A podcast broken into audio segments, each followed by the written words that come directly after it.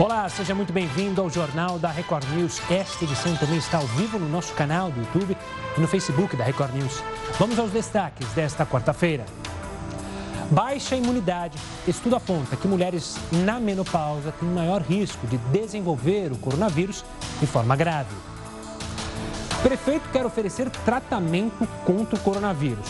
O problema é que o método sugerido não é comprovado cientificamente. Investiga a explosão. Autoridades libanesas apontam o nitrato de amônio como a causa da tragédia que matou mais de 130 pessoas. Crise sanitária em plena pandemia. Mais de 100 milhões de brasileiros não têm esgotamento sanitário seguro e 39% das escolas do Brasil não dispõem de estruturas básicas para lavagem das mãos.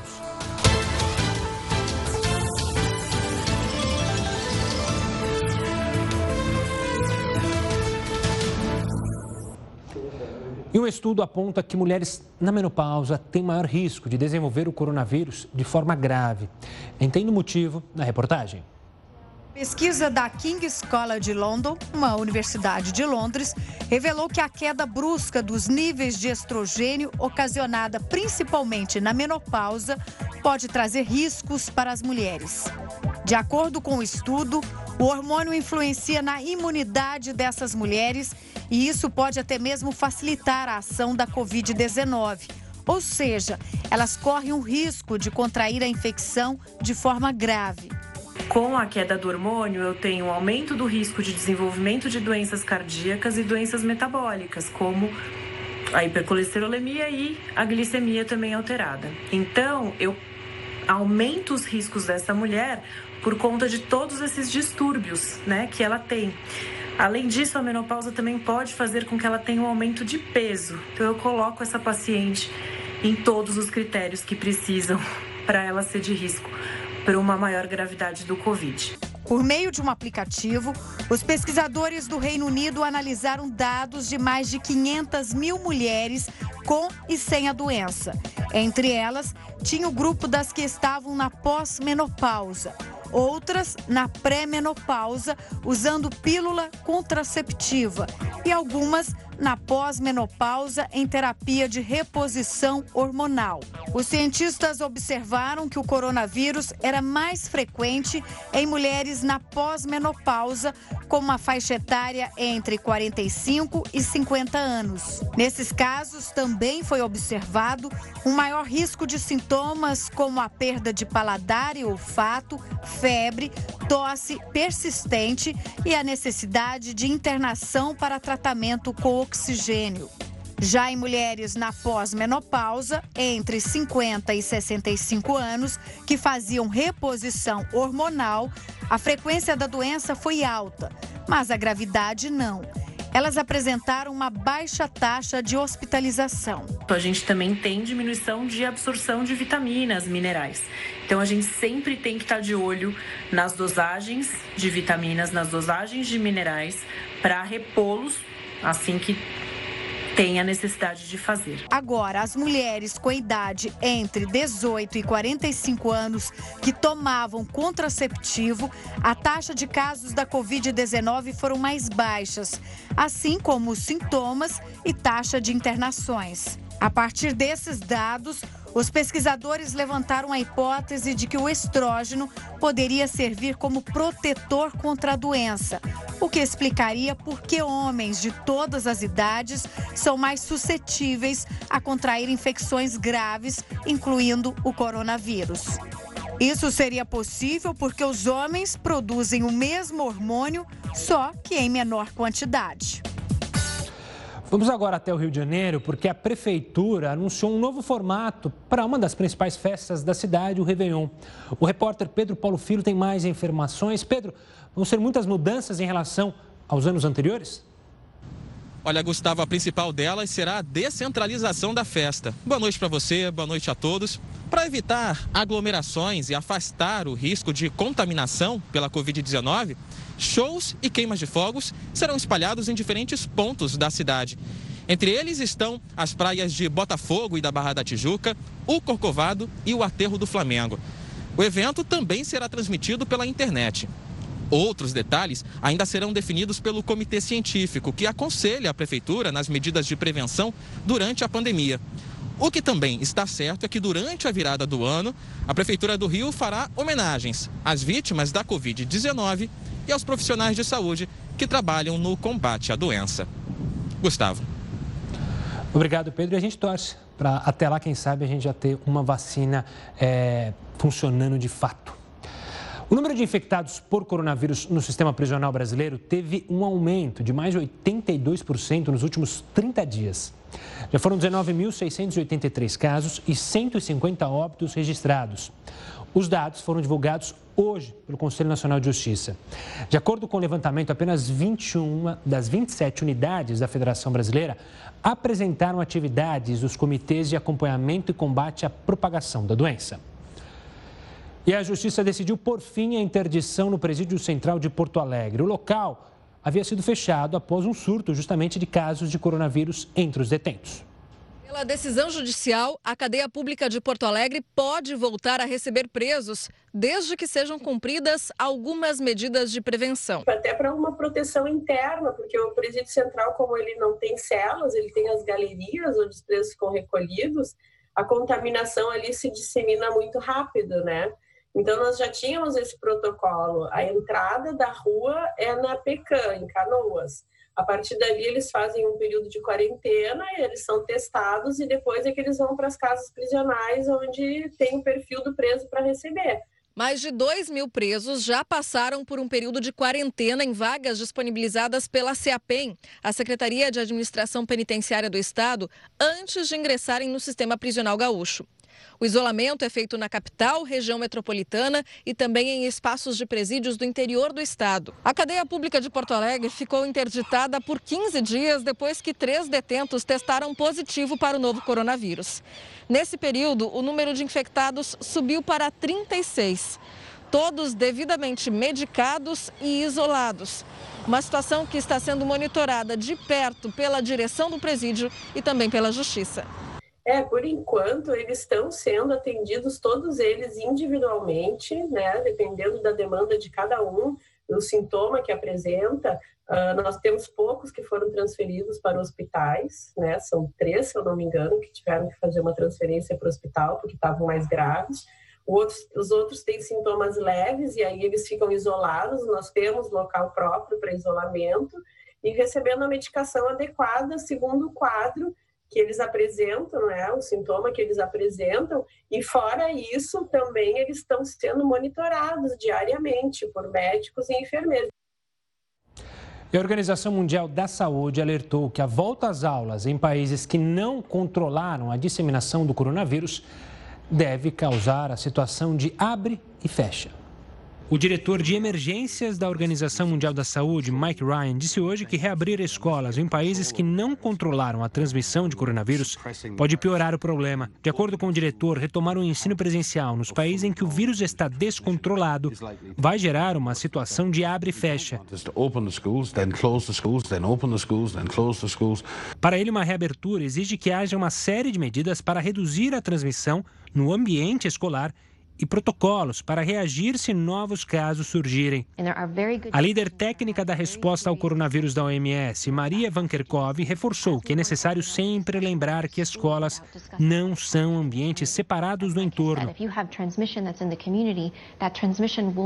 Ela disse que se houver transmissão na comunidade, essa transmissão vai acontecer no ambiente escolar. O alerta foi dado durante uma live para responder dúvidas do público do ABC Paulista descartam as aulas presenciais em 2020.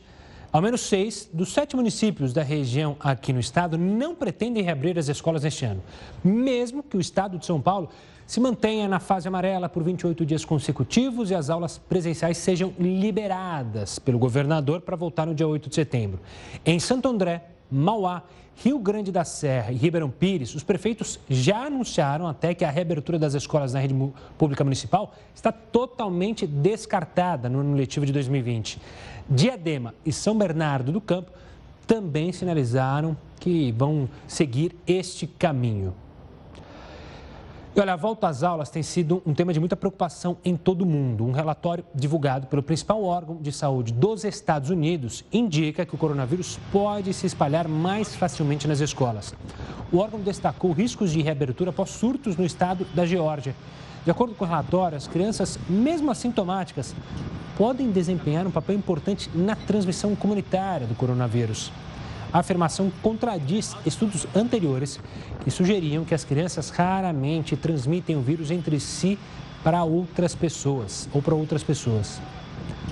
A gente segue no cenário internacional. O governo do Líbano decidiu hoje colocar todos os funcionários responsáveis pelo porto de Beirute desde 2014 em prisão domiciliar. É uma das ações em resposta à explosão do armazém na região portuária da capital do país. O Líbano declarou estado de emergência de duas semanas. Nesse período, a segurança do país fica a cargo do Exército. Em entrevista a uma rede local de televisão, o ministro da Saúde disse que há cerca de 5 mil feridos e mais de 130 mortos.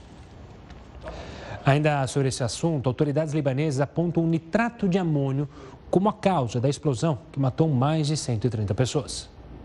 Presidente do Líbano afirmou que quase 3 mil toneladas do nitrato de amônio estavam armazenadas sem as devidas medidas de segurança em um depósito no porto de Beirute. O gatilho da explosão ainda não foi identificado, mas o governo do país decidiu colocar em prisão domiciliar todos os funcionários responsáveis pelo porto. A detenção vai durar até que os responsáveis pelo armazenamento sejam identificados. O composto estava no armazém desde 2014. Fernando Dutra, coordenador do curso de Química da Universidade Cruzeiro do Sul, explica o que é esse produto e quais os cuidados deveriam ter sido tomados para evitar a tragédia no Líbano. O nitrato de amônio é um sal inorgânico muito utilizado como fertilizante porque ele contém dois tipos de nitrogênio necessário para o crescimento das plantas e de fácil absorção. É o nitrato e o amônio. Ele é utilizado também como explosivo em minas e como propelente de foguetes. Como o nitrato de amônio é considerado um oxidante forte, ele tem que ser armazenado em ambiente é, seguro, longe de qualquer tipo de explosivo, de qualquer tipo de combustível, de qualquer tipo de detonantes. Ele reage muito rápido, formando gases tóxicos. O desastre em Beirute não é o primeiro envolvendo nitrato de amônio. Em 2011, um extremista norueguês usou a substância para promover um atentado em Oslo, capital da Noruega. A explosão de um carro-bomba deixou oito mortos e mais de 200 feridos. Quatro anos depois, uma explosão em um armazém localizado no porto de Tianjin, na China, provocou a morte de 173 pessoas. Aqui no Brasil, um tanque de uma subsidiária da Vale explodiu em Cubatão, na Baixada Santista. A explosão provocou um grande vazamento de nitrato de amônio e, na sequência, um incêndio que durou 15 horas. Felizmente, ninguém ficou ferido. A pergunta que fica é: por que a substância está no centro de todas essas ocorrências? O nitrato de amônio ele é muito reativo e ele é sólido, então ele ocupa um, relativamente um pequeno espaço, um pequeno volume. Quando ele reage, a decomposição desse sólido forma gases. E esses gases de nitrogênio se expandem muito rapidamente. Isso é uma explosão. A expansão rápida de um volume pequeno a um volume grande. Olha, há 75 anos, os Estados Unidos lançavam sobre a cidade de Hiroshima, no Japão, uma bomba nuclear. O acontecimento ficou marcado na história da humanidade. E o Heródoto Barbeiro está aqui conosco para falar sobre esse assunto. Olá, Heródoto. Olá, Gustavo. Olha, o que me chamou a atenção foi essa cena que a gente viu na cidade de Beirute, da explosão. Ela parecia uma bomba atômica. Primeiro pegou fogo uma parte embaixo, depois a gente mostrou a parte de cima, parecia uma grande bomba atômica. Pois é, exatamente neste momento, esse daí é a bomba atômica. Exatamente nesse momento, a cidade de Hiroshima, no Japão, está relembrando da bomba atômica que foi atirada lá no dia 6 de agosto de 1945, portanto há 76 anos. Muito bem. Essa bomba foi atirada lá e colocou fim a Hiroshima e Nagasaki, foi colocou fim à Segunda Grande Guerra Mundial que está aí. Nós falamos agora na quantidade de mortes que teve em Beirute. Essa bomba, as duas bombas que foram jogadas, a primeira no dia 6, que no Japão já é dia 6 agora, nós estamos exatamente a 12 horas antes do Japão. Ela matou, no primeiro momento, ela matou de 40 a 60 mil pessoas. Ao longo do tempo, ela matou mais de 150 mil pessoas por causa da radioatividade. E isso mostrou o seguinte: uma coisa simplesmente apavorante. Qual é?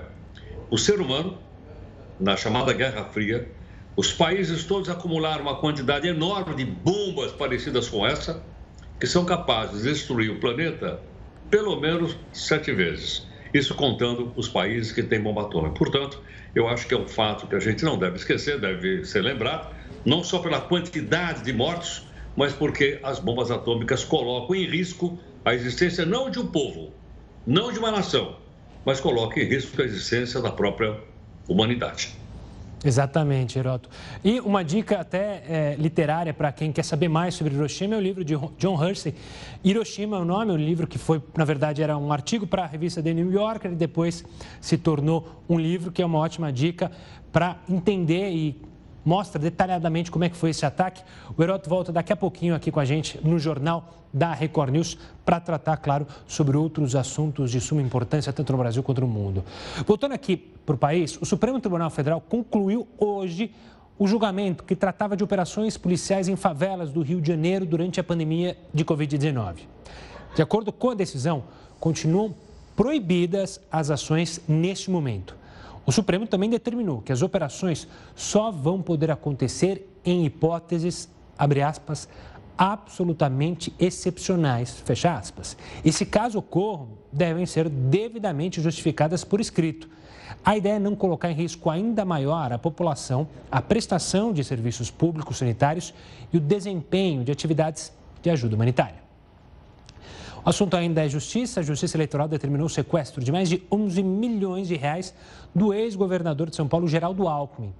A decisão bloqueia bens e valores em contas bancárias do ex-governador, do ex-secretário de Planejamento, Marcos Monteiro, e do ex-assessor Sebastião Eduardo Alves de Castro.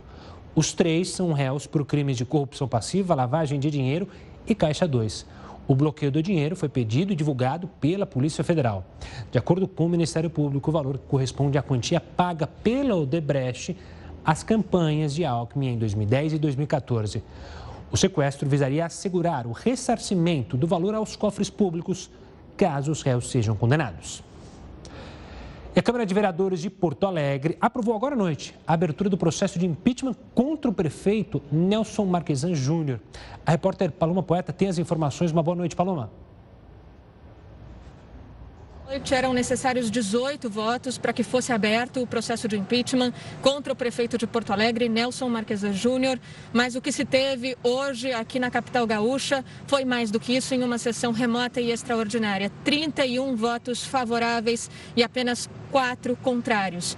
Agora, uma comissão processual formada por três vereadores escolhidos por sorteio terá um prazo de 90 dias para elaborar um parecer que pode apontar para o prosseguimento do processo de impeachment ou então para o arquivamento dele.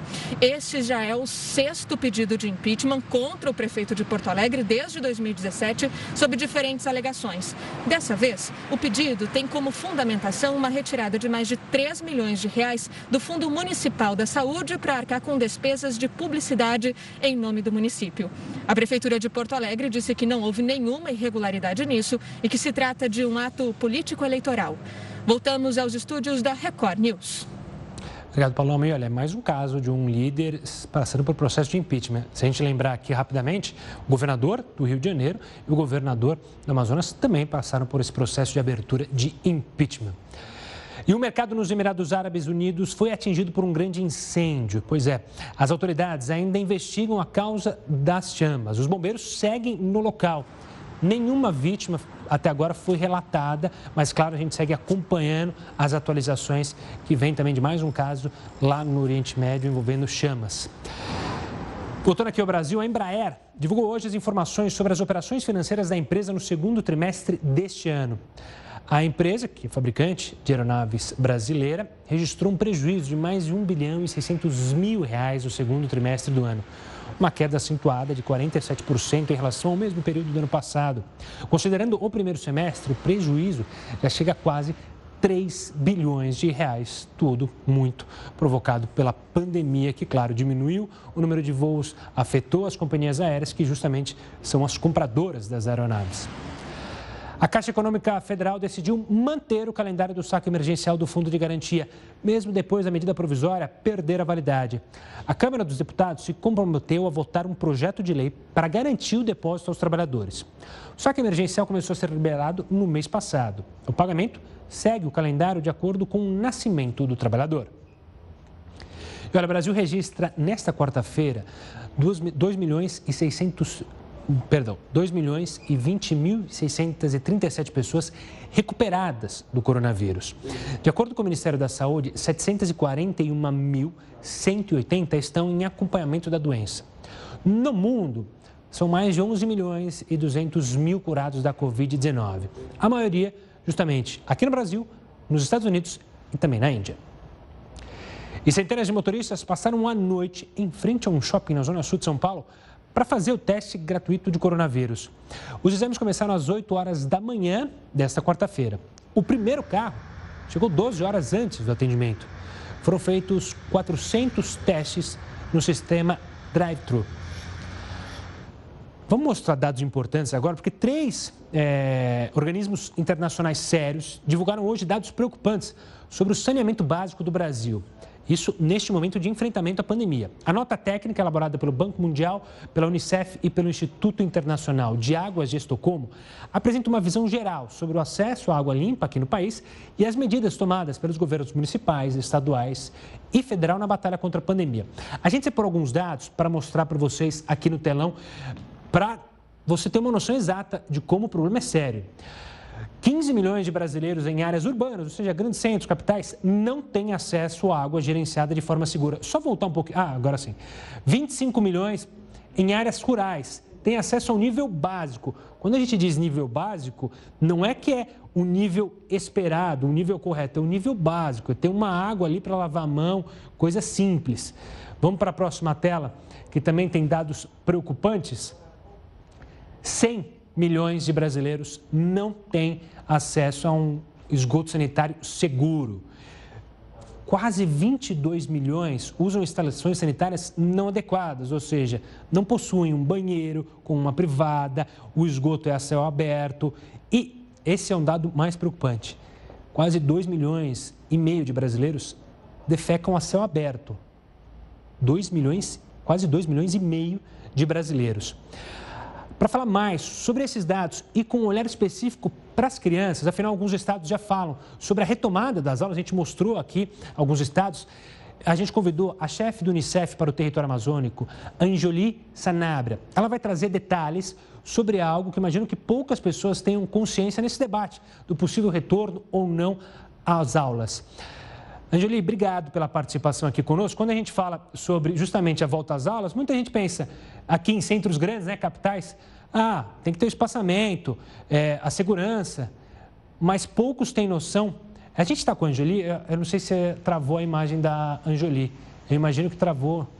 A gente vai reconectar, porque a gente vai trazer detalhes preocupantes, porque, como eu havia dito, quando a gente está falando no retorno às aulas, você na sua casa, aqui em grandes cidades, São Paulo, Rio de Janeiro, fica imaginando justamente a ah, distanciamento da carteira para as crianças é, não ficarem tão próximas, na hora de brincar no recreio não ter agarra-garra e tal. Mas a Anjoli vai trazer outras informações preocupantes. Anjoli, agora você está me ouvindo bem, a gente recuperou?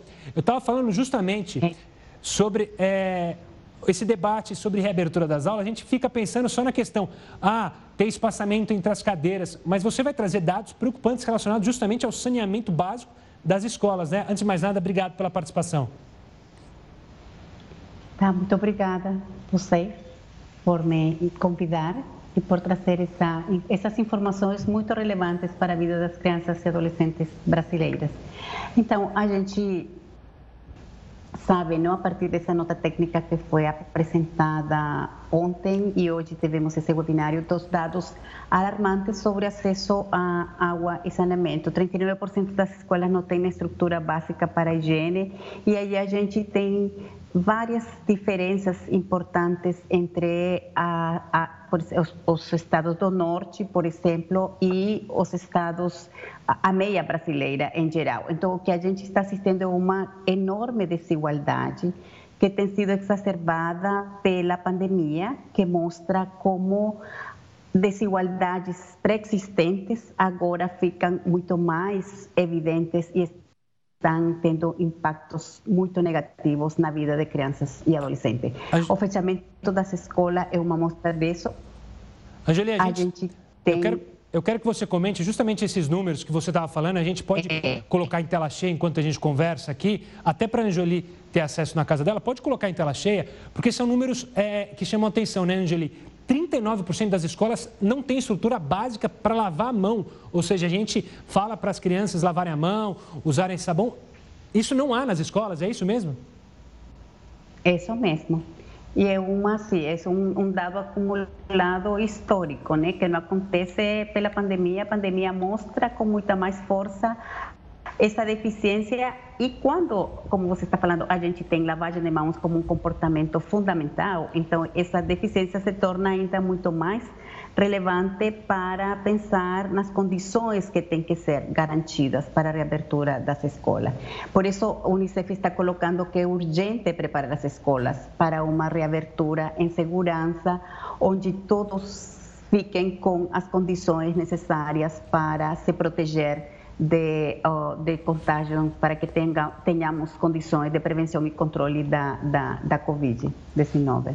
Anjoli, a gente está olhando aqui também, tem os dados do norte do país que são os mais preocupantes, apenas 10% têm acesso a serviços públicos de esgoto, e quando a gente fala isso, são as escolas, e tem um outro dado separado sobre os estados do norte do país. A gente pode colocar, a gente tem uma tela falando sobre Acre, Rondônia, é, enfim, quando ela sobe aqui. Uh, Anjoli, Aí está, o Acre 9%, Rondônia 6%, Amapá apenas 5% das escolas têm acesso a uma rede pública de esgoto com segurança. Anjoli, te causa preocupação quando se fala em muitos estados, e principalmente nos estados mais ricos, aqui do sul e do sudeste, o retorno às aulas é, em comparação com estados que não estão tão preparados e a gente tem uma desigualdade ainda maior, se a gente colocar escolas particulares também na análise, ainda maior é, dessa desigualdade, ou seja, pessoas e crianças tendo acesso a estudo, enquanto outras crianças sem condições alguma. Exatamente, por isso a Unicef ah, fez um, um, chamado a uma plane, um planejamento com equidade, que quer dizer que ninguém tem que ser deixado para trás. A gente tem já, pré-pandemia, 1,7 milhões de crianças fora da escola. Agora estamos falando de 40 milhões de crianças, 44 milhões realmente que estão fora da escola por causa da pandemia. Na reabertura, a gente tem que garantir que a maior quantidade de crianças, todas as crianças, porque é direito de todas, voltem para as escolas. Por isso estamos falando de várias medidas que os estados, os municípios, todos os outros atores que têm eh, influência, que trabalham na educação se coordenem e trabalhem por uma ação de busca ativa dessas crianças e adolescentes para que elas voltem para a escola. A gente perdeu o finalzinho da Anjoli. A gente voltou, acho que voltou, não voltou? Anjoli, só a parte final, você estava concluindo o seu pensamento, aí travou a nossa rede. Então, por favor, te passo a palavra para você concluir. Tá, desculpa. Então, eh, a ideia é que todas essas crianças que agora ficam fora da escola pela pandemia seja assegurada a sua volta com essas condições de segurança. A gente tem que trabalhar coordenadamente saúde, educação, todos os atores na comunidade, nos municípios, para garantir que nenhuma criança seja deixada para trás, porque não consegue porque não conseguimos preparar essas escolas para essa reabertura. Então, implica muito trabalho, muito esforço, mas a gente tem que garantir que todas as crianças voltem para a escola aprender como deve ser. Angeli, quero agradecer demais a sua participação para falar sobre esse assunto. É uma preocupação enorme, afinal, as crianças são justamente o futuro do nosso país. Olha, pessoas que nunca tiveram a Covid-19 podem ter imunidade caso já tenham sido infectadas por outros tipos de coronavírus que só causam resfriados leves. Os detalhes dessa pesquisa você acompanha daqui a pouquinho.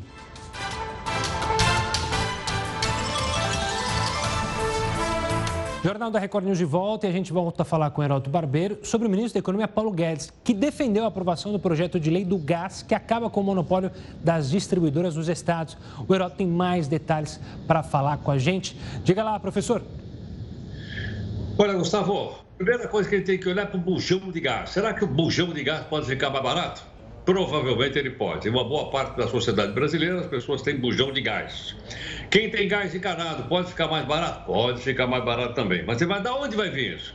Nós somos um país que temos excesso de gás. Mas pera um pouquinho. Como assim? É que nós não conseguimos transferir o gás das plataformas de petróleo até as refinarias ou até os locais de consumo. O grande, o grande gasoduto que nós temos é aquele que sai da Bolívia e chega aqui na região do sul. Então dá uma olhada lá. Por incrível que pareça, o Brasil importa gás liquefeito e joga fora do outro lado. Ele, ele, ele tem um excesso de 45% de gás. Então o que, que ele faz? Ele retira o gás, em vez dele usar, não tem, não tem como trazer, o que, que ele faz? Ele reinjeta nos postos do pré-sal. Portanto, veja o seguinte: sobra gás lá, tem excesso de gás no mundo e, no entanto, o gás é muito caro aqui no país. Agora, por que isso? Porque nós sempre pensamos o seguinte: petróleo, a gente pensa no petróleo, não pensa no gás. Em compensação, a economia da Europa é gerada a gás, a economia dos Estados Unidos é gerada a gás, e a gente tem até uma, um comparativo rápido para a gente ver por que, que a gente tem que mudar. Dá uma olhada no tamanho do gasoduto. O Brasil tem 9.400 quilômetros de gasoduto, inclusive aqui da Bolívia que eu citei agora há pouco. A Argentina, que é nossa vizinha, tem 16 mil.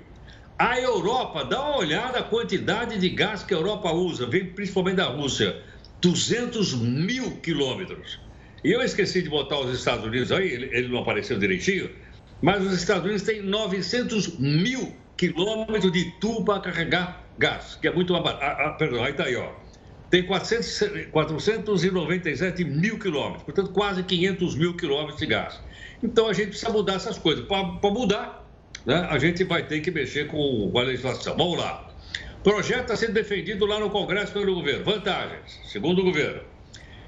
Haveria um investimento de 630 bilhões de reais de investimento para poder mexer com todo esse gás.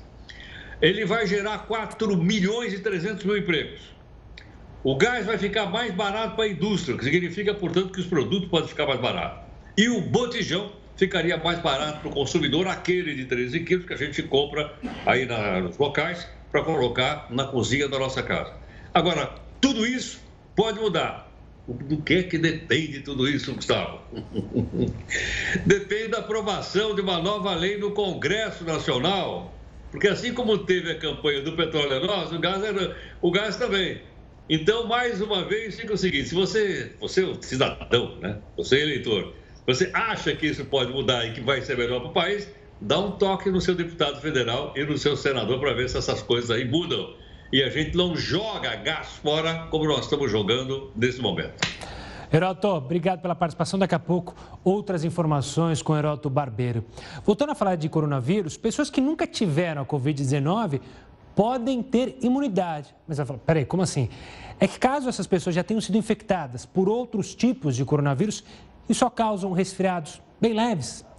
É isso que os cientistas dizem, que eles causam é, então essa imunidade. A descoberta é de um estudo feito por um grupo americano de pesquisa e publicado pela revista Science, uma das mais importantes do mundo. As primeiras dicas de imunidade podem vir das células T, os glóbulos brancos que destroem as células infectadas no corpo ou ajudam outras partes do sistema imunológico a atingir o invasor.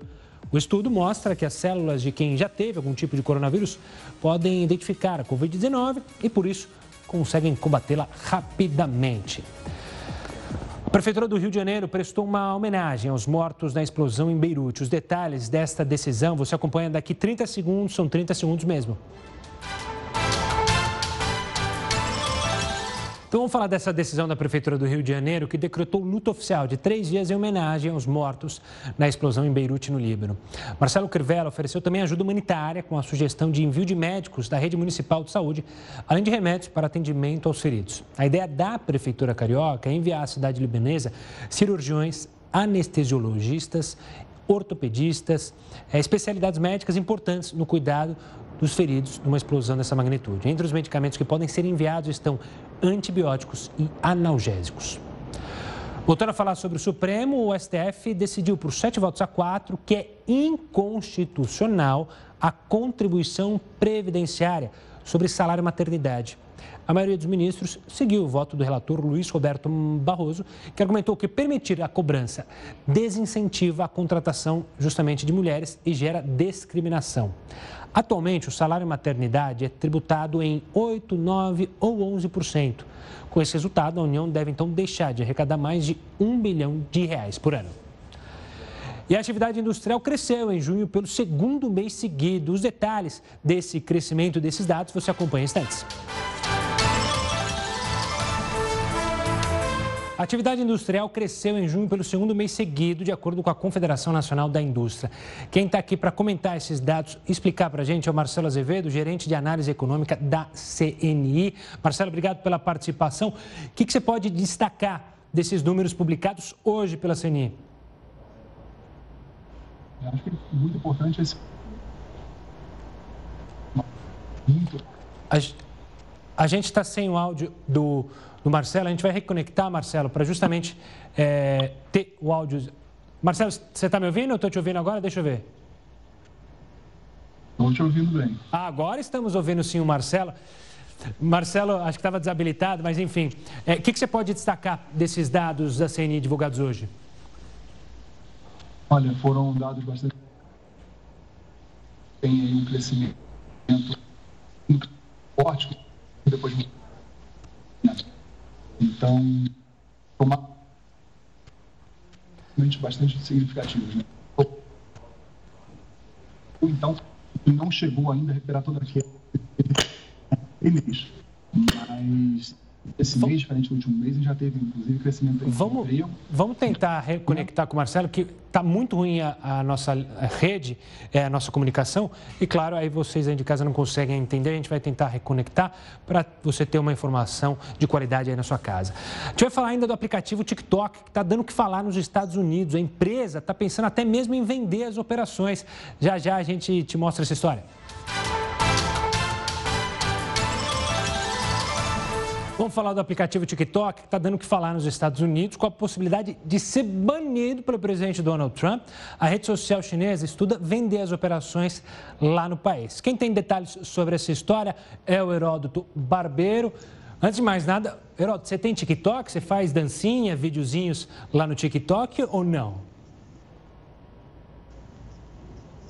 Olha, não só faço, como eu recebo um monte deles aqui no meu na minha rede. É, é, realmente é muito bacana, muito interessante, muito alegre isso aí. Mas, o, o Gustavo, é o seguinte, o que, que tem por trás dessa briga pela posse do TikTok que tem prazo para ser vendido? Até o dia 15 de setembro. Até o dia 15, ou a Microsoft compra, ou o Trump diz que vai tirar o TikTok de lá. O que está por trás disso é o seguinte: é uma guerra fria entre a China e os Estados Unidos. No passado, a gente falou agora um pouquinho de bomba atômica, a Guerra Fria era feita em cima de bomba atômica. Então, juntava um monte de bomba atômica de um lado, outro de outro monte do outro lado e por aí afora. Hoje, a guerra não é mais de bomba atômica, hoje a guerra é de tecnologia relacionada com essas atividades que estão diretamente ligadas com o computador e ligadas com essa nova tecnologia. Quer dizer que, portanto, a briga atrás aí é, na verdade, pela liderança do mundo nessa área. Estados Unidos de um lado e do outro lado a China. Os americanos dizem que a, a desculpa é o seguinte: não estão pegando dados dos americanos e vão entregar isso para o governo chinês. Não esqueça que a China é uma ditadura. A gente não pode esquecer isso. A China é uma ditadura. E ela pode requisitar os dados. Mas por trás disso, na verdade, está essa disputa dessa Guerra Fria. O valor dessa empresa, só para você ter uma ideia, deve chegar mais ou menos aos 80 bilhões de dólares. 80 bilhões.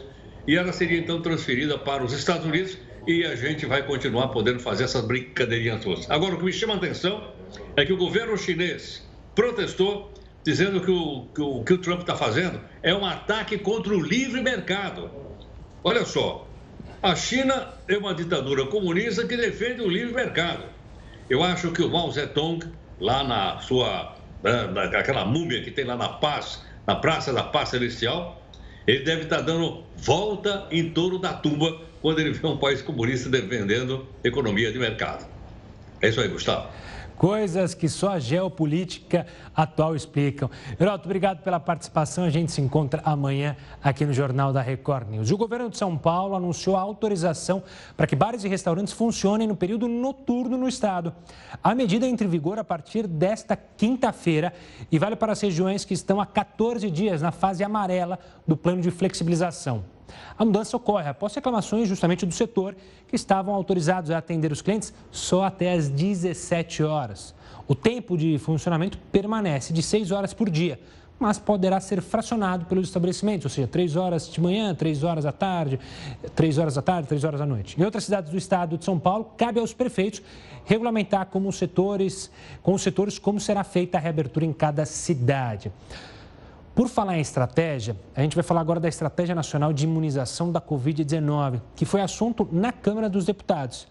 O Ministério da Saúde vai priorizar a imunização de idosos, pessoas com doenças graves e profissionais da saúde. São esses grupos. Serão 100 milhões de doses. 30 milhões devem chegar, olha só, entre dezembro e janeiro. As 70 milhões restantes serão disponibilizadas a partir de março do ano que vem. Então a gente já começa a falar sobre essa produção da vacina, quando ela deve chegar e a gente espera que o quanto antes seja possível o começo da imunização. O Jornal da Record News fica por aqui. Tenha uma ótima noite e continue bem informado. Acompanhe agora mais uma edição do Jornal da Record. Tchau, tchau.